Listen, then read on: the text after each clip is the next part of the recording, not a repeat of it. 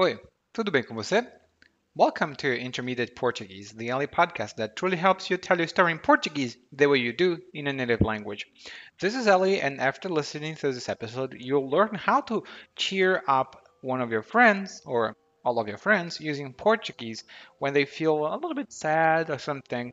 And also, because I don't want you to be sad and be frustrated with so many verbs and tenses in Portuguese, I'm giving away a free report on the Portuguese tenses. You just need to visit www.intermediateportuguese.com forward slash verbs and grab your report right now. Hurry, it's free and it's there. Don't be frustrated anymore. And without further ado, let's get started.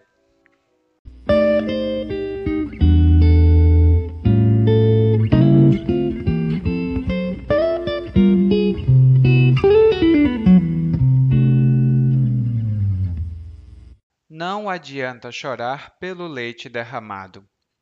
Essa foi a frase que eu disse para meu amigo Roberto, que está tendo problemas com a namorada. Eles dois vivem brigando e não se entendem mais.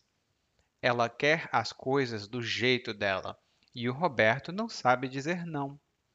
Ele às vezes vem me pedir conselho, mas depois de um tempo desisti de ajudar. Se conselho fosse bom, a gente vendia, não dava. O maior problema agora é que o Roberto anda muito cabisbaixo, sempre de baixo astral. Já tentei dar uma levantada no astral dele, mostrar que a vida é bela, que o dia sempre volta a nascer e que qualquer que seja o problema que se enfrente, uma hora ele acaba. Eu disse isso para o Roberto e ele me respondeu que estava cheio das minhas banalidades. E também disse que era tarde demais. A namorada disse que só ficava com ele se eles se casassem. Isso é que é um ultimato. Eu disse para o Roberto não aceitar. Tentei mostrar para ele que depois de toda a tempestade vem a calmaria, mas ele já tinha dito sim.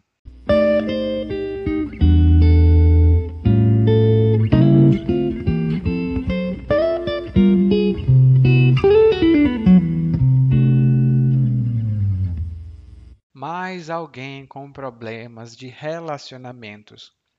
Será que ninguém nos nossos episódios nunca consegue ficar tranquilo? Vamos tentar descobrir. Mas o que temos hoje são dois amigos, o cara do monólogo e o Roberto.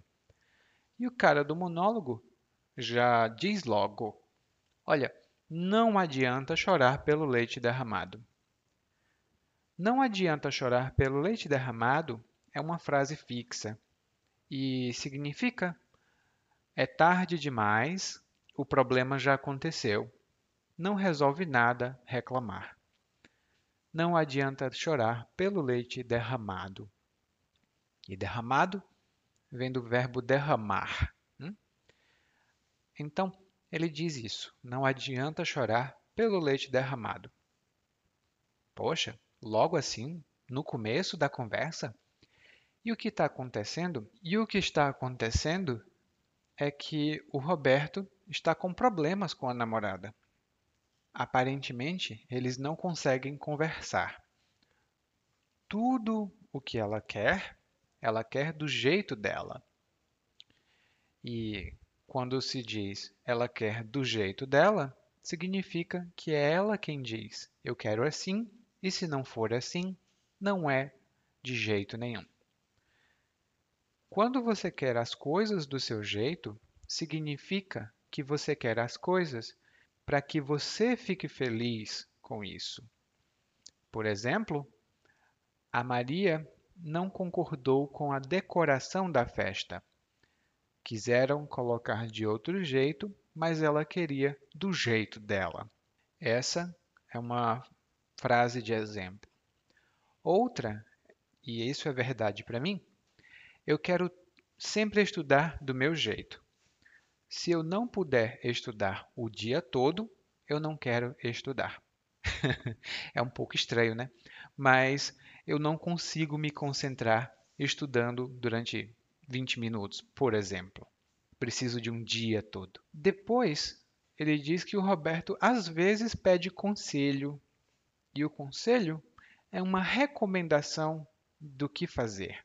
Por exemplo, eu não sei onde conseguir trabalho e o que dizer na entrevista.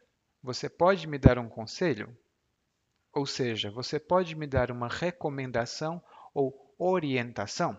E o verbo de conselho ou dar conselho é aconselhar. O meu conselho para você é: estude português todos os dias para melhorar. E aí ele diz aqui que depois de um tempo ele desistiu de ajudar. E ele desistiu de ajudar significa ele disse: Olha, eu não vou mais ajudar, não quero mais tentar. Eu tento, tento, tento e não consigo. Então, eu desisto. E desistir significa renunciar, não querer mais fazer alguma coisa. Muitas pessoas querem correr a maratona, mas várias desistem antes de concluir a maratona. Elas desistem de correr. E ele desistiu porque ele disse uma frase que também é uma frase fixa em português, e essa frase é: Se conselho fosse bom, a gente vendia, não dava. Se conselho fosse bom, a gente vendia, não dava. E isso significa que a gente dá conselhos para as pessoas, mas ninguém segue nossos conselhos. Eu faço muito isso. Eu peço conselhos, mas não sigo nenhum dos conselhos que eu recebo. Não é legal fazer isso, mas é o que acontece. E você? Você também é, gosta de dar conselhos ou receber conselhos e você faz o que você diz no conselho? Hum, me diga depois, tá? Continuando.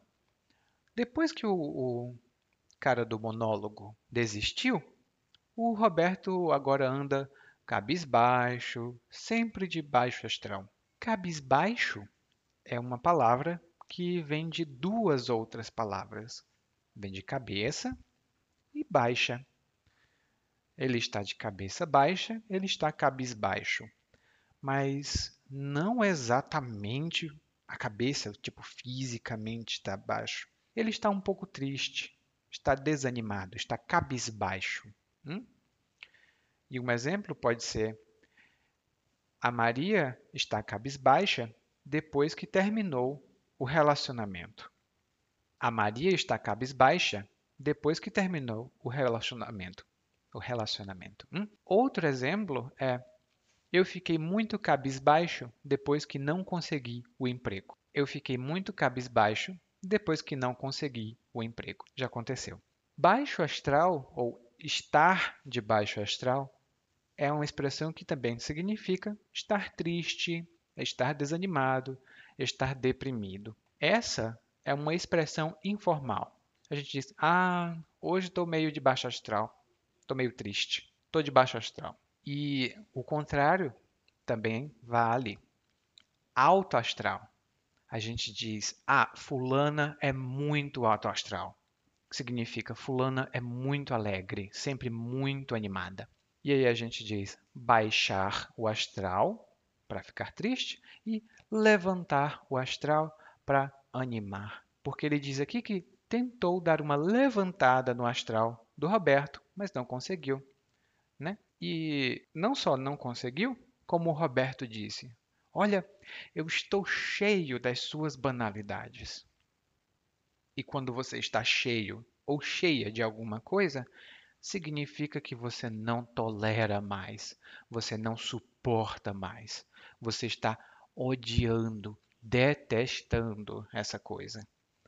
Por exemplo, e isso é verdade, eu estou cheio de ficar em casa. Porque aqui no Brasil, nós estamos já seis meses de quarentena, ou sete, nem sei. E eu não saio de casa, então eu estou cheio de ficar em casa. Ah, eu estou cheio de ficar em casa. E aí, o que aconteceu? O Roberto ficou com raiva mas porque a namorada dele deu um ultimato. E ela disse: ou você faz isso, ou terminamos. isso é um ultimato. É tipo, ou você faz, ou acabou, ou não tem mais. E o ultimato dela foi: nós vamos nos casar ou nós não ficamos mais juntos. E esse é um ultimato que muitos maridos, né, muitos casais acabam ouvindo. Não só maridos, esposos, todo mundo. E, por último, ele ainda tentou ajudar Roberto, dizer: Olha, Roberto, depois de toda tempestade vem a calmaria. E essa é mais uma platitude ou mais uma banalidade. Né? Depois de toda tempestade vem a calmaria, que significa depois de toda situação ruim vem uma coisa boa. É, uhum, não. Mas não adiantava mais. Era muito tarde, porque o Roberto já tinha dito sim. Ou seja, o Roberto reclamava da namorada, não gostava mais da namorada, mas eles iam se casar. Que loucura, né? E aí, como podemos, é, como podemos animar ele, né? Agora, eu não sei, mas vamos ouvir o monólogo mais uma vez, dessa vez na velocidade normal. Não adianta chorar pelo leite derramado. Essa foi a frase que eu disse para o meu amigo Roberto, que está tendo problemas com a namorada. Eles dois vivem brigando e não se entendem mais. Ela quer as coisas do jeito dela e o Roberto não sabe dizer não. Ele às vezes me pedia conselho, mas depois de um tempo desisti de ajudar. Se o conselho fosse bom, a gente vendia, não dava. O maior problema agora é que o Roberto anda muito cabisbaixo, sempre de baixo astral. Já tentei dar uma levantada no astral dele, mostrar que a vida é bela, que o dia sempre volta a nascer e que qualquer que seja o problema que se enfrente, uma hora ele acaba. Eu disse isso pro Roberto e ele me respondeu que estava cheio das minhas banalidades. E também disse que era tarde demais. Hum. A namorada disse que só ficava com ele se eles se casassem. Isso é que é um ultimato. Eu disse pro Roberto não aceitar. Tentei mostrar para ele que depois de toda a tempestade vinha a calmaria, mas ele já tinha dito sim. You just listened to Intermediate Portuguese, the only podcast that truly helps you tell your story in Portuguese the way you do in your native language. I hope that this helped you. And if you want to find out the secrets to learn Portuguese even faster, head over to www.portuguesewitheli.com slash gift. There, you'll find over 10 secret sources and techniques to improve your Portuguese even faster, spending very little. Thank you for listening and hope to see you soon. Até a próxima. Tchau.